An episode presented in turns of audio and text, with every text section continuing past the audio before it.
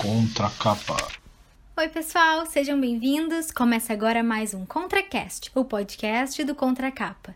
Oi, pessoal, eu sou o Etienne. Oi, gente, eu sou a Luísa. E eu sou a Joana. E no episódio de hoje a gente vai juntar dois amores da arte: livros e teatro.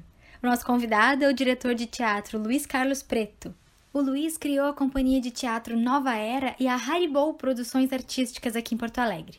E além de espetáculos autorais, a companhia apresenta também peças adaptadas a partir da literatura. Para saber como é ver livros do Chico Xavier e do Adeilson Salles ganhando vida com atores, figurinos e uma plateia curiosa, hoje nosso bate-papo vai dos livros para os palcos. Oi Luiz, tudo bem? Conta um pouquinho de ti pra gente, um pouquinho da tua trajetória no teatro. Olá, Joana, Luísa, Etienne e demais amigos aqui na escuta. Obrigado pelo convite para trocar ideia acerca desse fazer teatral e fazer artístico que tanto me faz bem e tanto faz bem a tantas pessoas, né? Porque a cultura só faz o bem. Nós temos a companhia Nova Era, que realiza os espetáculos a partir de textos próprios ou de atações de parceiros, né? O primeiro grande parceiro, Chico Xavier, e um parceiro recorrente que é o autor paulista Adeilson Sales, que sempre escreve para jovens e para as crianças.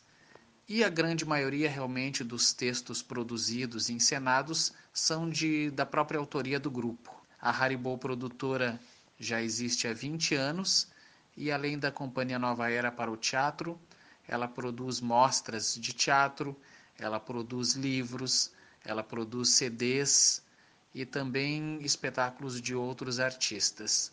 Então é essa vida que estamos levando aí nessa atual existência nesses últimos 20 anos. Nossa, 20 anos de história! Quantos personagens, quantas vidas já foram encenadas?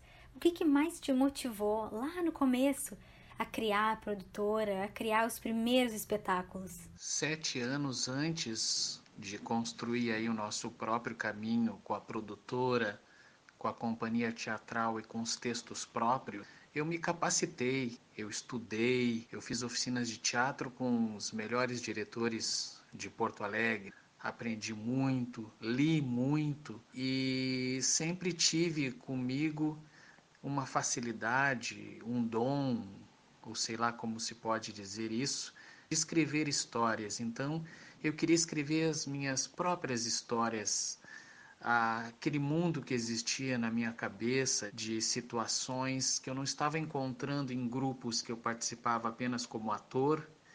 Então eu desenvolvi tudo isso, desenvolvi a criação dos personagens por intermédio de oficina com outros diretores, aprendi muito uh, encenando e também fazendo cursos de escrita, né? cursos de dramaturgia, sendo muito autodidata também. E é claro, continuamos sempre estudando e nos capacitando, né? nunca estamos prontos. Mas foi essa a vontade de escrever a nossa própria história, de tirar esse universo, não só da minha cabeça, mas da cabeça de tantos amigos que colaboram conosco na proposta de sempre trazer textos inéditos para as suas, né, para motivá-las a nos assistir. E a criação de personagens é fantástico, você poder vivenciar outros pensamentos, outras atitudes, fisicamente ou psicologicamente. Essa é a magia, a magia do teatro, a magia da arte, isso que me motiva desde que eu me conheço por gente. E a independência de ter um grupo próprio, de ter uma produtora própria, de fazer, produzir e promover a arte que você acredita, uma arte voltada para a espiritualidade, para a natureza, para a educação, para os bons pensamentos, para os bons sentimentos e para as boas mensagens que é isso que nós mais precisamos hoje em dia: cultura e paz. Luiz, para ti, qual a força do teatro na vida das pessoas? seja na vida dos espectadores, dos atores, do pessoal da produção, como o teatro muda as nossas vidas.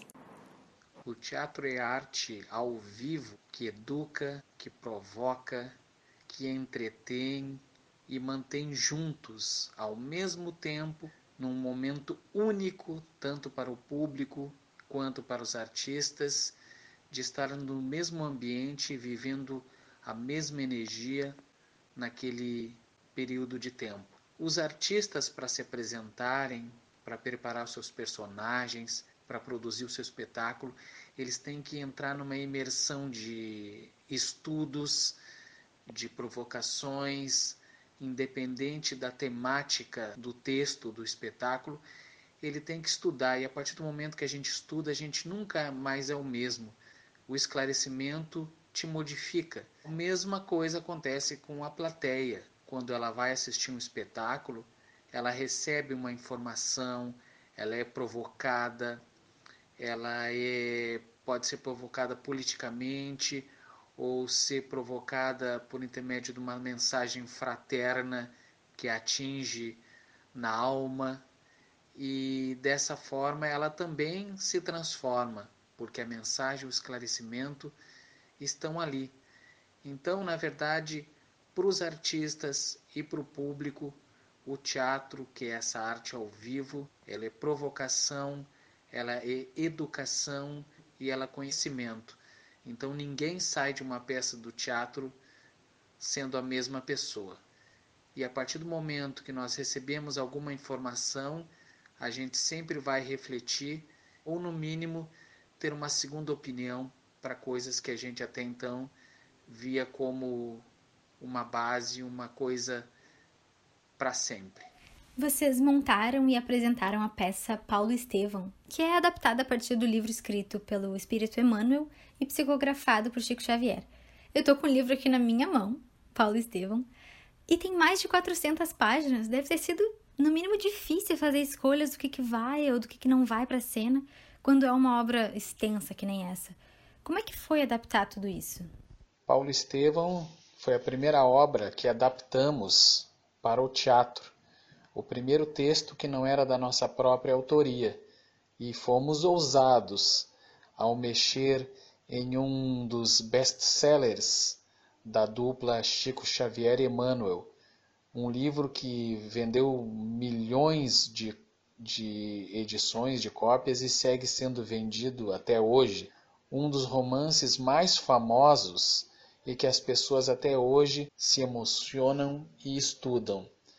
Primeiro, para adaptar uma obra tão grande, né, de mais de 400 páginas, nós focamos nos personagens centrais, que é Paulo e Estevão.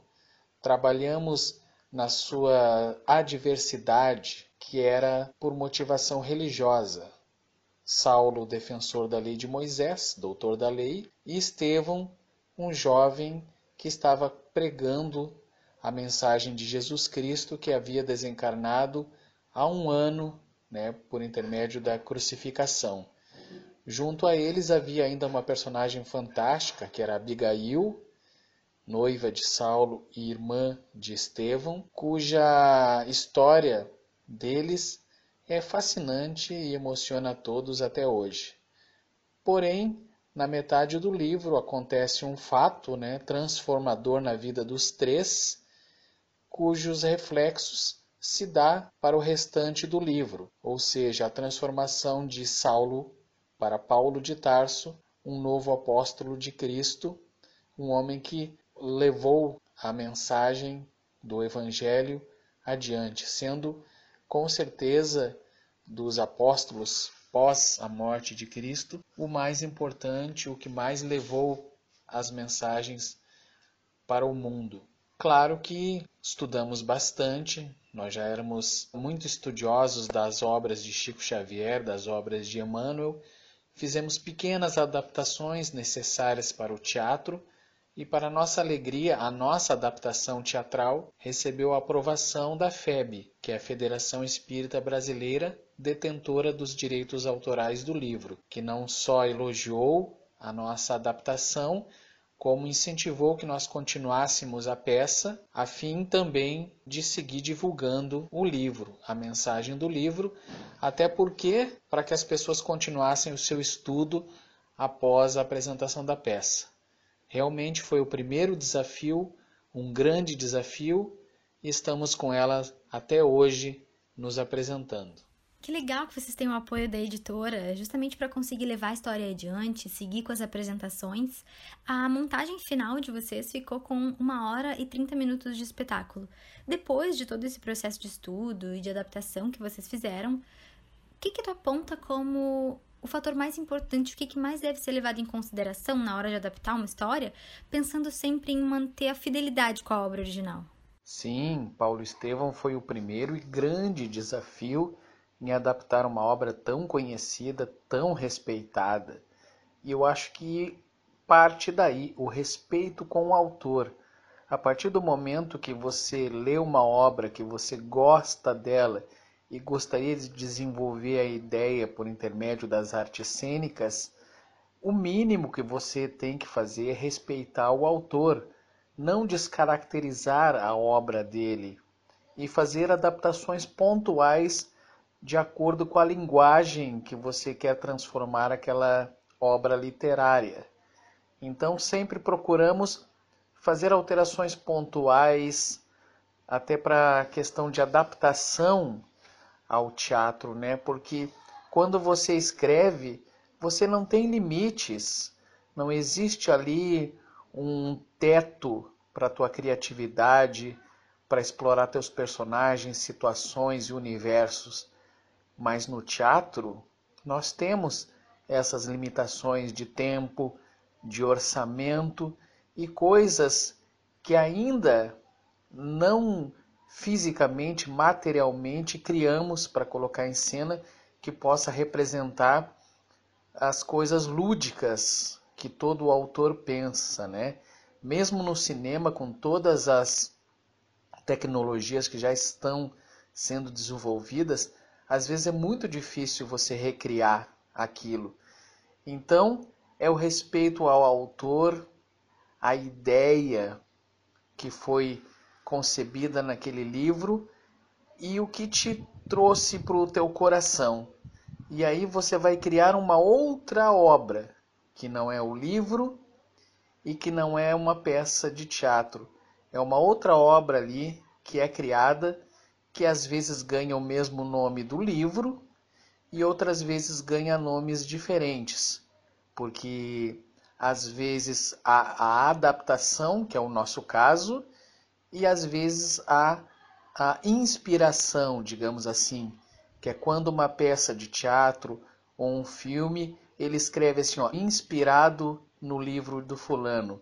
Ali já indica que a pessoa se inspirou na ideia, no universo, mas ela não tem comprometimento nenhum com o andamento da história. E Luiz, uma curiosidade nossa. Quando tu está escrevendo o texto de uma peça, tu já visualiza cenas acontecendo?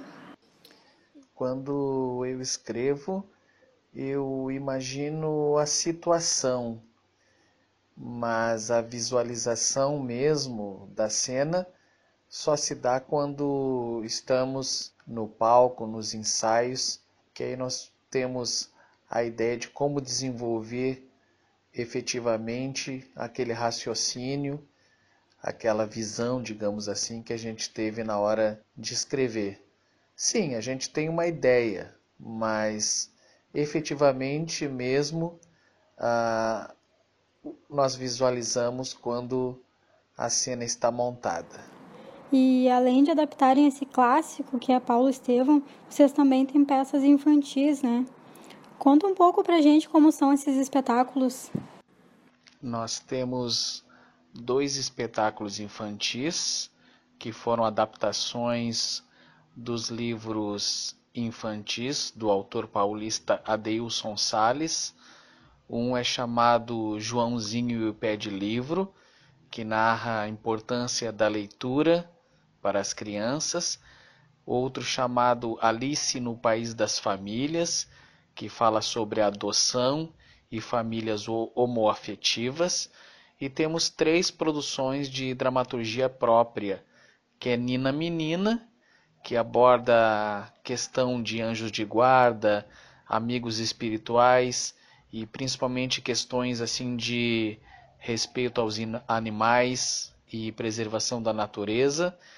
Temos Chiquinho de Assis, que narra um dia na vida, na infância de Francisco de Assis, e atualmente estamos em pré-produção de um espetáculo chamado As Aventuras do Gatinho Weisa, que nós vamos abordar essa questão da afinidade nossa com os nossos animaizinhos de estimação, a função deles do nosso dia a dia e até a questão espiritual uh, que cerca estes serizinhos amados. Enfim, são cinco espetáculos infantis sendo que dois adaptados da obra de Adeilson Sales e três de dramaturgia própria, sempre todos eles com música ao vivo, músicas próprias, e sempre com essa visão e essa ideia de entreter, educar e esclarecer as nossas crianças por intermédio da cultura e do teatro. Que legal, é muito lindo esse trabalho que vocês fazem de pensar na criança com carinho, de inspirar através da arte, do teatro, da música. Na hora de escrever um texto para uma plateia infantil, quais os maiores desafios, quais as especificidades desse tipo de texto?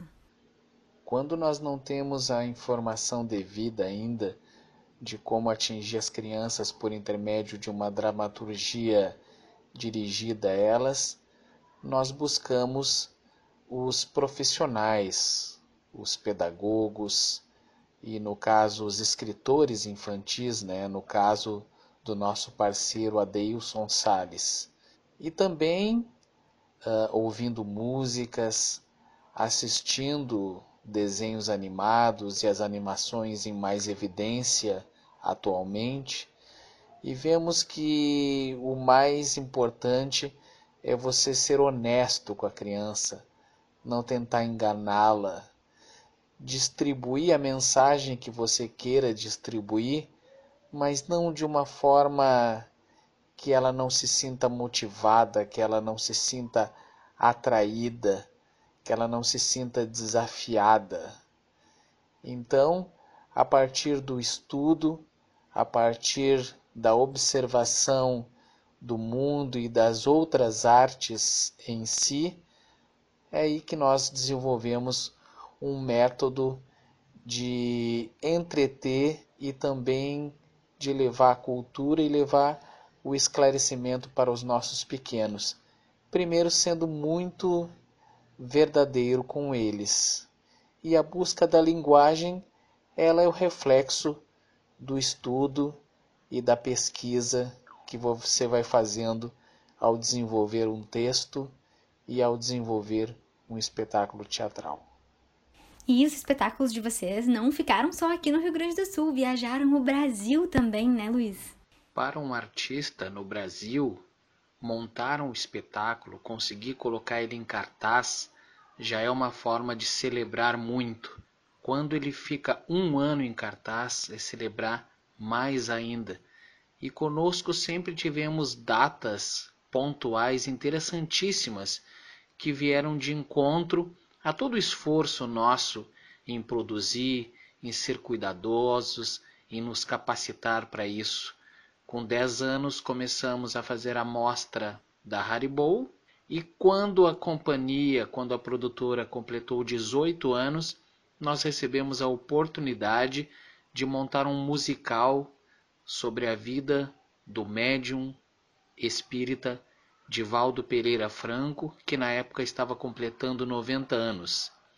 E foi por intermédio desse musical, dirigido por Renato Prieto, com produção aqui da Haribo, nós percorremos todas as regiões do país, levando esse trabalho, contando essa história de um homem que dedicou a vida toda em prol do seu próximo, um homem cuja a trajetória transcende a questão religiosa.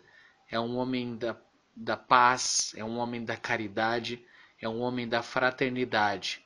e contando o espetáculo Semeador de Estrelas, nós nos apresentamos em todas as regiões do país, percorrendo praticamente dois anos, dois deliciosos anos que chegávamos em Porto Alegre, era o tempo de arrumar uma mala, desmanchar outra e voltar para a estrada. Momentos deliciosos onde o pessoal começou a conhecer-nos também na questão agora do país e até em Portugal.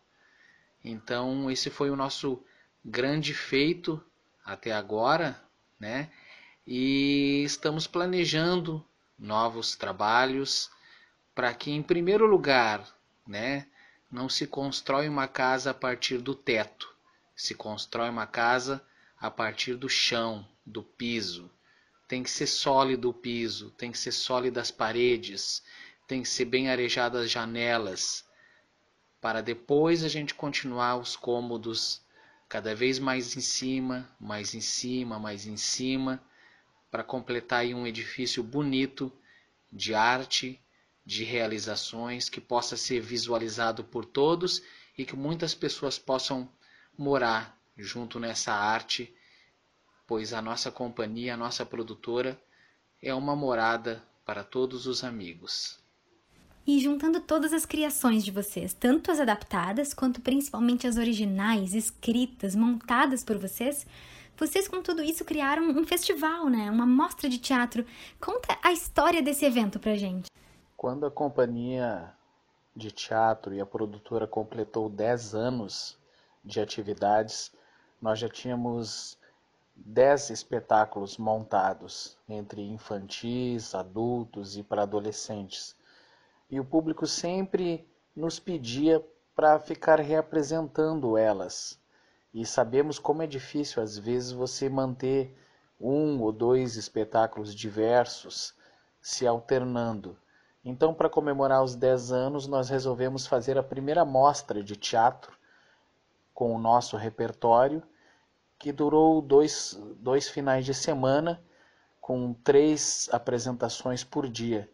Assim, nós podemos celebrar uma data importante, né, que é 10 anos de um trabalho autoral, de um trabalho independente, e anualmente foram ganhando edições, novas edições essa mostra, devido ao sucesso que ela foi, da o carinho que as pessoas têm pelo nosso trabalho e também a nossa vontade de viver pelo menos uma vez por ano intensamente durante um final de semana, viver vários espetáculos, ter a oportunidade de remontá-los. E no decorrer dos anos uh, essa mostra começou a agregar outros grupos de teatro, outros grupos de música, grupos de arte em geral, sendo amadores ou profissionais, todos os grupos que tivessem a mesma linha que o nosso, fossem grupos assim independentes que, que precisassem de uma divulgação, de uma oportunidade de se apresentar assim como também o nosso trabalho foi tendo um alcance nacional, chamando a atenção de outros artistas e outros grupos do país, e que, entanto, nós também passamos a convidar para fazer parte da programação da nossa mostra.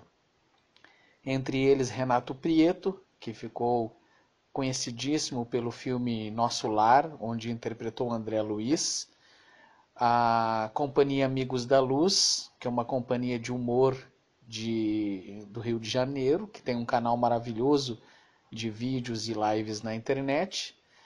E a cada ano fomos crescendo mais ainda, tendo a participação do grupo de música Evangelizar e Amar, sempre com shows maravilhosos de abertura. E agora, em 2020, nós já estávamos nos preparando para a grande comemoração que seria a décima edição dessa mostra.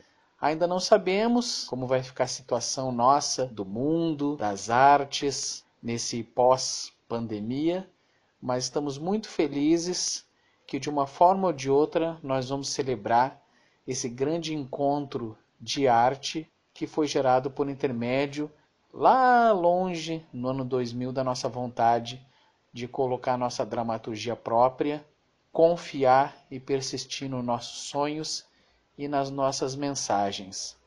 Nessas mostras anuais, nós sempre tivemos uma média de 10 mil pessoas entre artistas e entre público presente.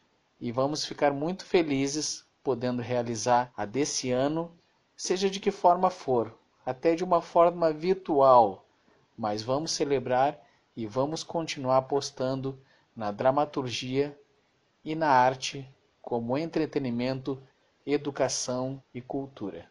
Tomara que a gente consiga estar lá presencialmente para viver esse momento com vocês, para ter essa troca de experiências com esse teatro inspirador que vocês fazem. E, claro, a gente quer conhecer mais e acompanhar o trabalho de vocês. Como é que a gente encontra vocês nas redes sociais, no Instagram, no Facebook? Todos serão muito bem-vindos em nossas redes sociais. No Instagram é arroba Haribou Produtora. Haribou se escreve H-A-R-I-B-O-L-L. Haribou é uma palavra em sânscrito que significa cante o nome de Deus, ou entone o nome de Deus, ou vibre o nome de Deus. Esse é o significado. Então no Instagram, arroba Produtora, no Facebook, Haribou Produções Artísticas e no YouTube, onde temos muitos vídeos, é Luiz Carlos Preto e Haribou Produções. Você também pode me adicionar nas suas redes sociais, Luiz Carlos Preto no Facebook e arroba Luiz C. Preto no Instagram. Todos serão muito bem-vindos. Luiz, muito obrigada pela participação aqui no ContraCast. Seja sempre bem-vindo e que a gente possa logo, logo estar tá na plateia dos teus espetáculos, fazer parte dessa história linda que tu trouxe aqui pra gente hoje. Joana e demais amigos, ouvintes, eu que agradeço a oportunidade de falar sobre a arte, essa ferramenta tão preciosa, tão importante de educação, de entretenimento, de provocação e de esclarecimento. Independente da temática da arte, ela é importante, pois ela nos mantém vivos, nos mantém atentos, não nos tira da realidade, ao contrário, amplia a nossa sensibilidade acerca das coisas que estão nos envolvendo no país e no mundo. Viva a arte, Viva a paz e viva o amor, sempre. A todos que nos acompanharam até aqui, muito obrigada. Esse foi mais um ContraCast e até o próximo episódio.